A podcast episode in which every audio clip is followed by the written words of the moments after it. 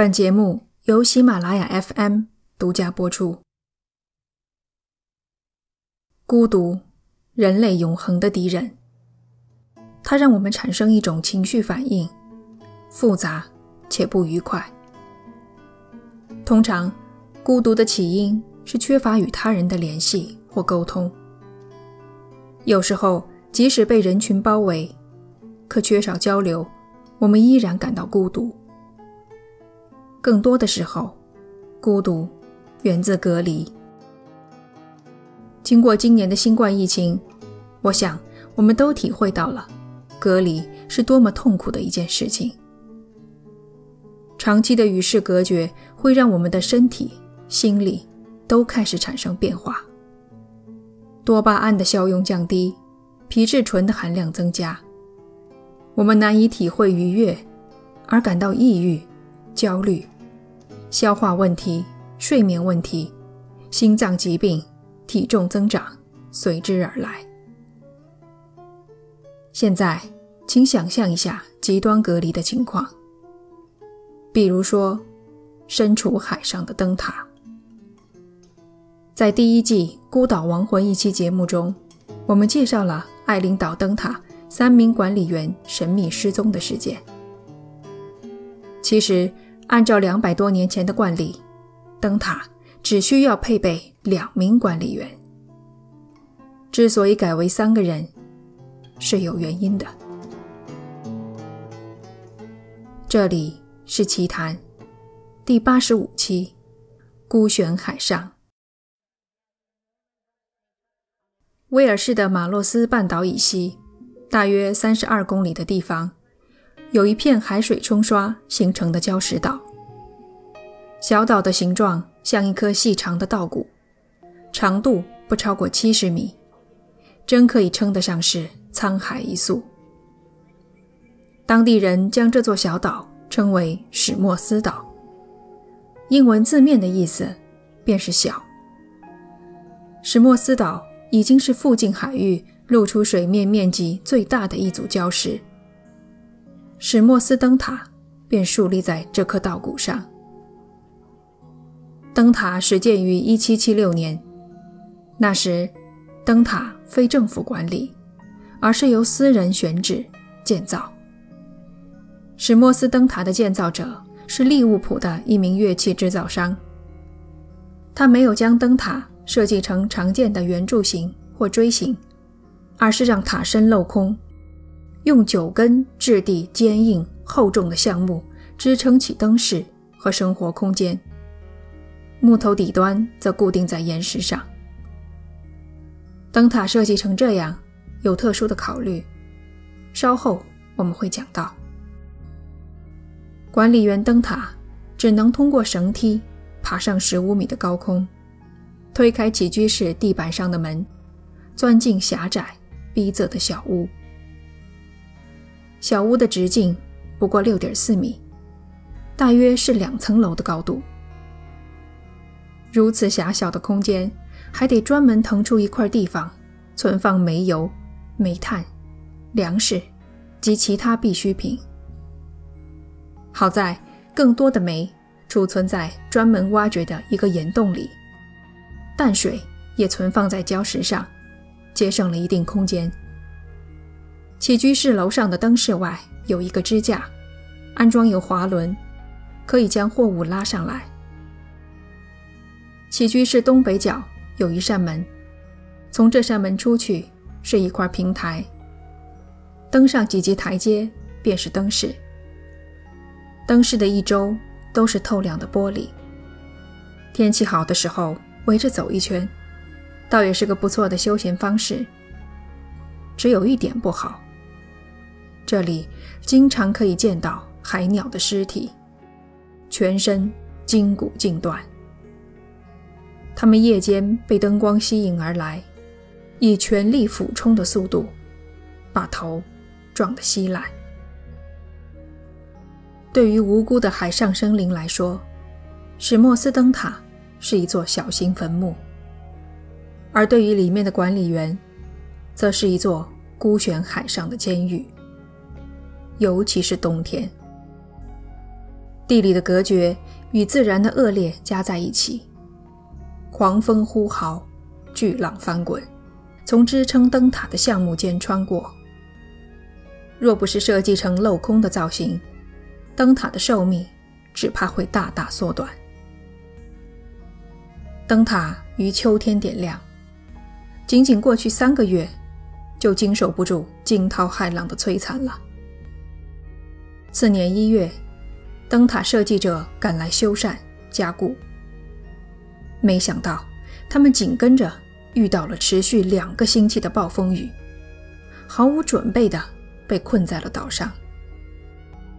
为了节省煤油和蜡烛，他们没有点灯，也寄希望能因此引起外界注意。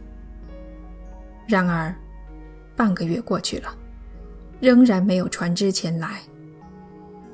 他们就像撞上灯塔的海鸟尸体一样，被抛弃在大海上。绝望中，他们采用了效率最低下、希望最渺茫，却也是唯一的方法——漂流瓶。信中写道：“请在开春前把我们接走，不然我们全都会死在这儿。水快要用完了。”火即将熄灭，气氛压抑，死寂。漂流瓶一共丢了三个，奇迹般的，其中的一个两天后被人拾到。灯塔里的人们在被困一个月后成功获救。此后，石墨斯灯塔经历了大量修缮和改动，避免类似的险情再次发生。二十四年后，本期故事的主人公登场了。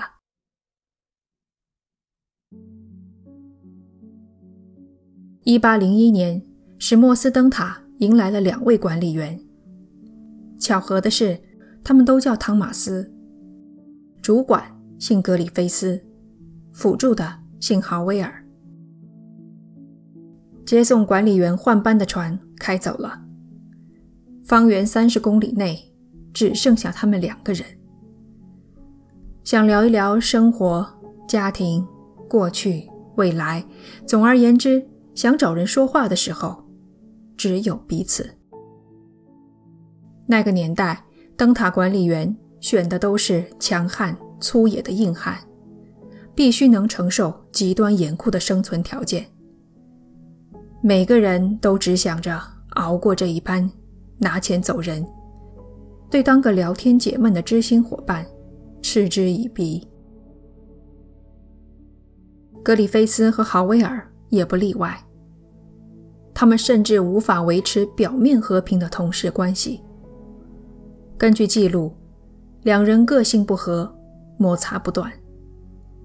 你可以想象，在那样一个狭窄、阴暗的空间里，气氛。却时刻剑拔弩张。还有一点，让两人的相处更加艰难。现在是冬天，一年之中最令人压抑、郁闷的季节。到底哪一种更坏呢？是孤独，还是像他们这样？好在两个人只需要在岛上待一个月。一个月已经由历史证明是人类所能忍受的极限。到时候，两个新的倒霉蛋会来替换他们。但是，你永远猜不到，谁才是更倒霉的人。冬天的常客，暴风雨，不期而至。轮换管理员的日程被迫推迟。风浪太大，船只轻易不会出海。即使出海，也无法停靠石墨斯岛。前面说过，石墨斯岛是一座礁石岛，它的四周没有平缓易停泊的沙滩潜水。唯一的登岛方式，便是从大船放下小艇，由人力划过去。能否停靠，全看大海的心情。暴风雨期间，几乎是不可能的。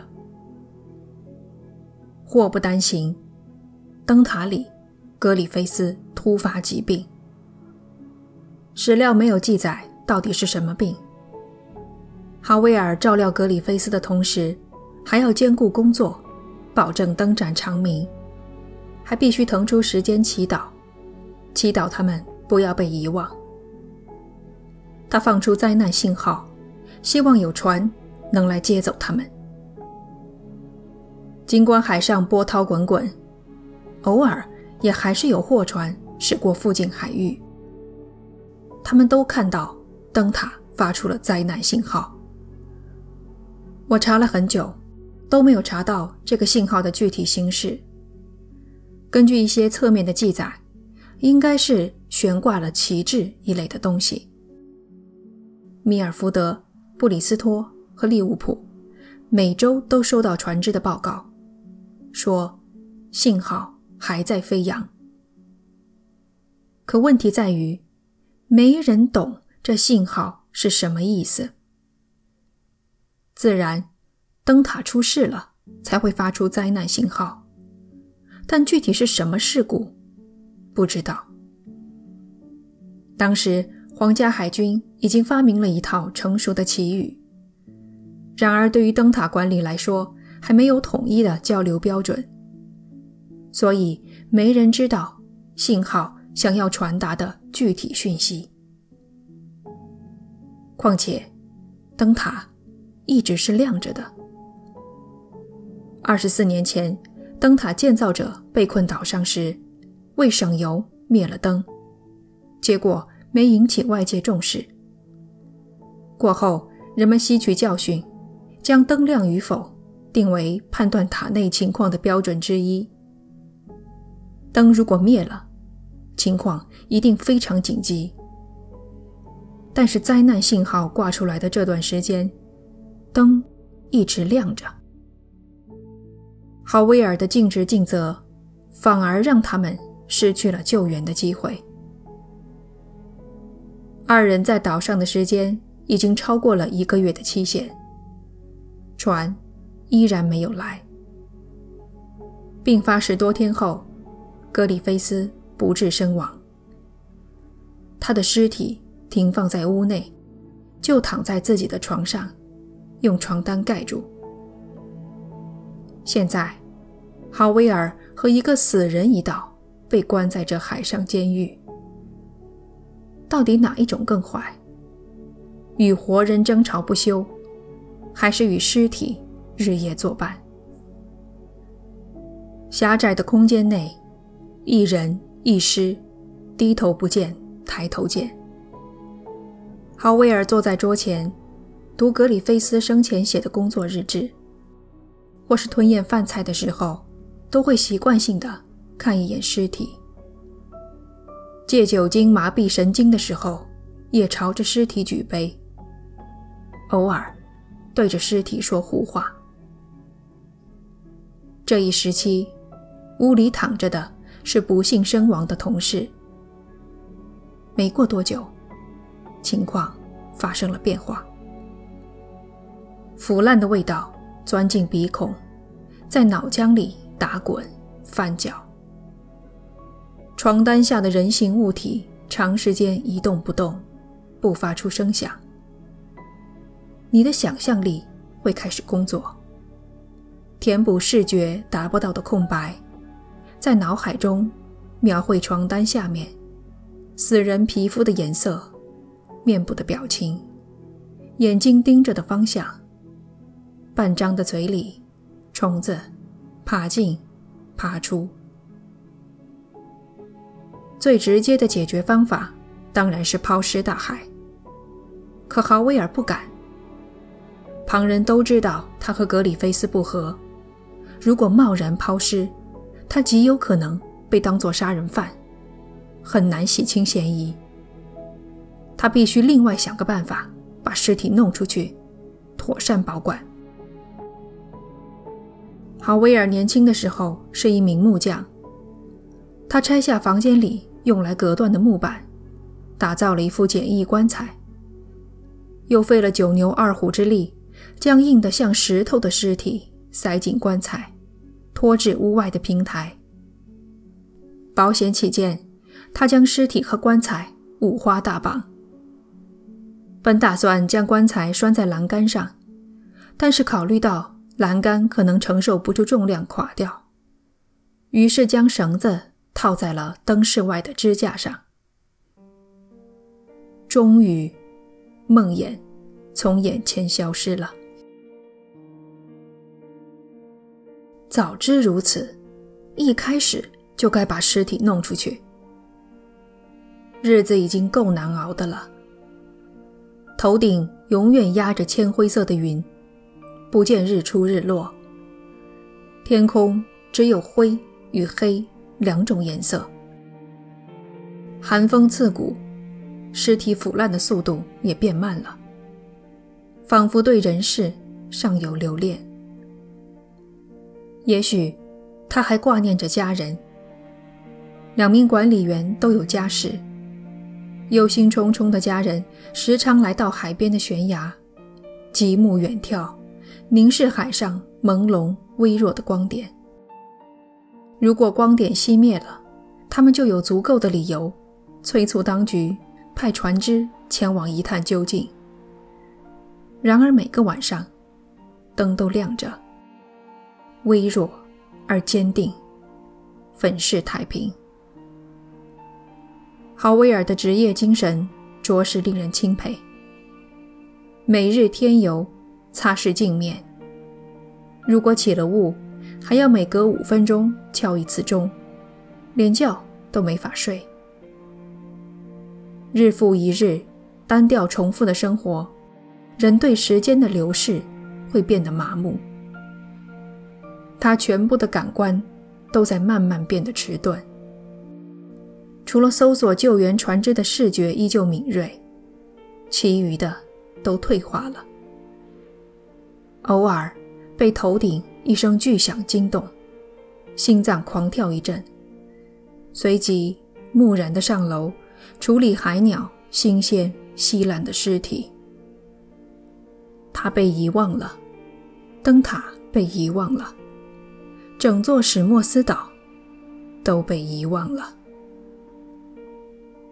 他也许会自言自语，喝醉了还会唱歌，手舞足蹈。长时间无人作伴，语言能力进入冬眠。实在想和人聊天的话，对象只有一个：棺材里的尸体。哈维尔当然不会疯狂到开棺和死尸说话。再说了，万一得到回应了呢？狂风骤起，像怀揣了阴谋。这阵风如此强劲，连支撑灯塔的橡木都在颤抖。坐在屋里，脚下呜咽声不断，如同群魔过界。魔鬼经过，发现平台上的棺材，他们绝不放过任何一个赠送绝望的机会。狂风掀起棺材。重重地拍在地板上。这具用木板打造的棺材，就这样不堪一击地被拍成了碎片。碎片被风卷起，落入海中，瞬间被狂笑的大海吞没。他还在叫喊：“人类已经败北，可最好的战利品还没有给我。”只见灯室外的支架上系着一根麻绳，另一头紧紧拥抱着格里菲斯的尸体。在豪威尔周全、负责任的准备下，格里菲斯的尸体避免了葬身鱼腹的命运。现在，豪威尔又有同伴了。起居室外，一具暴露在外的腐烂的尸体。还会有情况比这更坏吗？有。棺材没了，尸体仅由绳子拴着，吊在支架上。绳子强韧柔软，既保护尸体不落入海中，又给了它更大的活动空间。风再起时，尸体跟着旋转摆动，像中了圈套被吊死却没有被猎人取走的猎物。天色稍亮的时候，在屋内时常可见人影一闪而过。如果风吹向特定的角度，尸体便会趴在窗户上，抬起手，或是用坚硬的头，一声声、颇有耐心地敲窗户，像是要进来。砰，砰，砰，不分昼夜，不知疲倦。好在看不见尸体的样子，窗帘始终不曾拉开，将骇人的景象关在屋外。只留给屋内的豪威尔一个可供想象的黑色轮廓。整整四个月都没有船只前来。开春了，大海终于放弃了对抗。等它足够平静，可以容忍人类的时候，人们放下小船，划到石墨斯岛上，接走了一具尸体和一个有气的死人。根据记载，豪威尔的身体和精神都饱受摧残，形容枯槁，如同行尸走肉。回到家里，家人和朋友第一眼都没认出他来，而他再也没能从这场重创中恢复过来。也许你会问：四个月的时间，灾难信号一直挂着。外界怎能漠视不管？就算不可能登岛，难道就不能趁天气好一点的时候，把船开到小岛附近看看情况吗？其实，早就有船只尝试开到附近。勇敢的船员们将船驶到足够近的地方，拉响汽笛，大声呼喊，想引起管理员的注意，问问。到底是怎么回事？当他们返回港口，都报告说看到一个人站在屋外。他对汽笛和呼喊声充耳不闻，却在大风中兴高采烈地摆动身体，挥舞手臂，像是在对他们说：“我们一切安好。”感谢你收听这期的节目。这里是奇谈，我们下期见。